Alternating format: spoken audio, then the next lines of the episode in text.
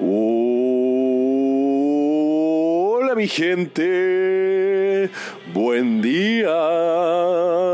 Bienvenidos a otro episodio de Mañanas con Leo. Soy su anfitrión, Leo. Jueves primero de noviembre.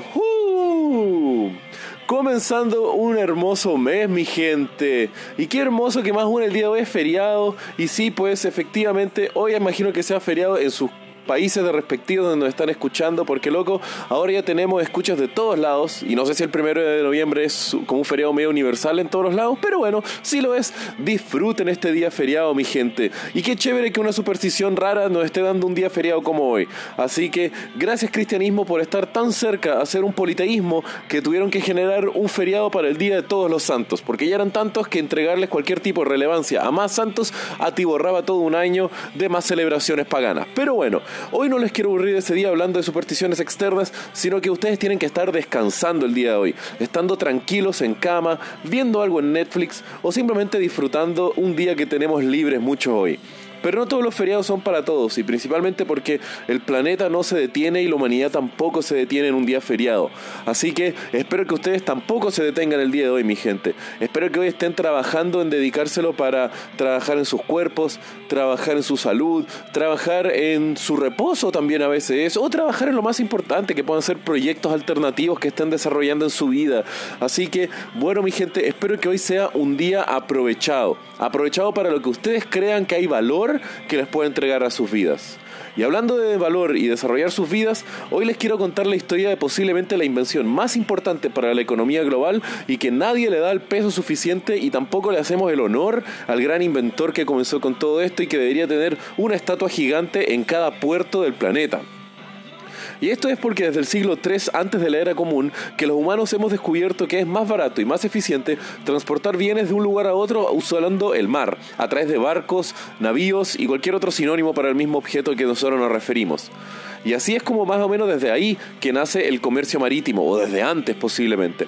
Y una de las tradiciones y los pilares de la economía humana desde sus principios ha generado un sinnúmero de innovaciones y avances tecnológicos que se dieron gracias al avance de la marina y debido al incentivo económico por detrás de toda gran invención. Pero un tema que no había cambiado en casi toda la historia de la humanidad es el cómo transportamos los bienes y productos dentro de nuestros barcos. Generalmente utilizábamos sacos, cajas, barriles. Estos han sido los medios de transporte más utilizados para los bienes en casi toda la historia de la humanidad. Pero esto involucraba una dificultad tremenda para los trabajadores de los puertos, pues muchas veces se rompían los productos, eran robados por los mismos trabajadores, pues veían lo que había dentro de un barril o las cajas pues estaban etiquetadas, y si era algo de valor, o en nuestro caso algo de poco valor que la gente no notaría si se roban algunas unidades, desaparecían en los puertos. Y otro tema es que debido a la irregularidad de tamaños, pesos, formas, era súper lento el movilizar la carga de un barco a puerto, de un puerto al barco, generando que gran parte del tiempo que los barcos estaban no era navegando los mares y transportando cosas, sino que al contrario, era simplemente estando estancado en un puerto, perdiendo tiempo en la carga y descarga de los bienes en sí. Pero todo cambió gracias a la invención de un camionero norteamericano en los años 50. Nacido en 1918 en Carolina del Norte, el camionero, inventor y revolucionario de la economía global Malcolm McLean un hombre de orígenes simples que debido a las dificultades económicas de su familia no le pudieron pagar una educación superior, pero sí le lograron comprar un camión. Y así fue como Malcolm comenzó una vida y una carrera en la industria de transportes. Teniendo él su camión apoyado con la compra de su familia, estuvo gran parte de su vida transportando bienes dentro de todo Estados Unidos. Y una de las rutas que él más tiempo estaba eh, perdiendo era de Carolina del Norte hacia el estado de Nueva York, en la cual llevaba grandes cargas de algodón, para después ser utilizado en las plantas y en las fábricas textiles de ese estado. Y ahí fue cuando él comenzó a ver cuánto era el tiempo perdido del transporte del camión hacia distintas cajas y después de las cajas a barcos. Entonces fue así como poco a poco McLean fue desarrollando una idea para ir eliminando todas las distintas ineficiencias que él veía en la industria.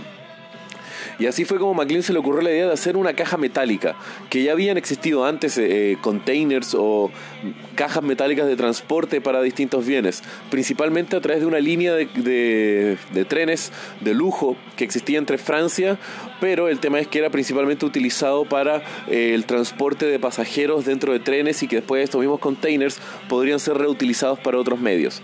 El tema fue que McLean dijo no, él quería una caja metálica estandarizada que llevara los bienes fácilmente de un camión a un barco, de un barco a un camión, de un barco a un tren y así sucesivamente entre los distintos medios de transporte que eran los utilizados en la industria de, transporte en Estados Unidos. El tema fue que así fue como McLean diseñó y estuvo años desarrollando hasta que finalmente desarrolló el prototipo y patentó lo que fue el diseño de su primer container de transporte. Y ahora era mucho más fácil, pues no había que estar transportando nada en barriles o en cajas, sino que solamente un contenedor metálico el cual se llenaba de productos. Así al mismo tiempo se evitaba los posibles robos, pues al ser un tamaño y un formato estandarizado, no se sabía qué había dentro del container sin antes tener que romper o el candado o el container en sí para poder mirar qué era lo que estaba dentro. Y fue así, con esa idea en mente, que McLean consigue un préstamo de casi más de 22 millones de dólares, en el cual se compra dos barcos cargueros de la Segunda Guerra Mundial y comienza una empresa de transporte, donde logra el primer viaje de un barco con containers estandarizados de Nueva Jersey a Houston, Texas. Y fue así como comenzó la revolución del container. Estandarizando los tamaños de los containers y su forma para facilitar el transporte, la economía global explotó y se podría decir que gran parte de la globalización que, sufrí, que afortunadamente tenimos en el siglo XX se debe gran parte a los containers, pues ahora el comercio internacional era más accesible que nunca, los productos se abarataban, los transportes también y al mismo tiempo esto incrementaba la facilidad que se podría traer o llevar elementos de un lado hacia todo el mundo o de todo el mundo hacia un lado. Y así es como lo comenzamos la era de la containerización, donde empresas navieras comenzaron a crecer desarrollando barcos más y más grandes y más y más eficientes con mayor facilidad de carga para poder transportar bienes y containers a todo el mundo.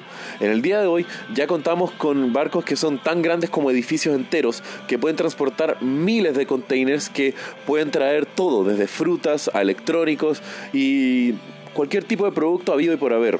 Los supermercados de hoy también podemos ver cómo esa abundancia del medio de transporte hace que podamos tener la mayor cantidad de alternativas que cualquier otro humano ha tenido en la historia de la humanidad.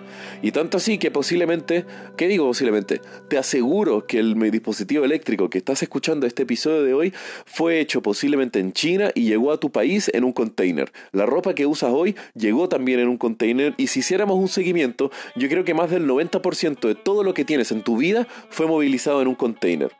Y ya son tan parte de nuestras vidas que ahora hay empresas que comienzan a hacer edificaciones, casas sociales, food trucks y de todo otros tipos de cosas utilizando containers que ya salen de, de, circulación, reutilizando estas hermosas cajas metálicas que ya son parte de la civilización humana.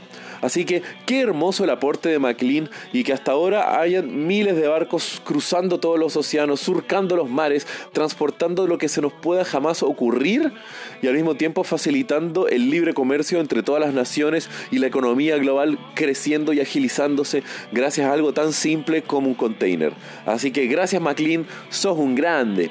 Y bueno mi gente, si quieren saber más de lo que les hablé el día de hoy, pueden ver los links en la descripción del episodio y como ya saben, que tengan un muy buen día. Los quiero mi gente. Besos.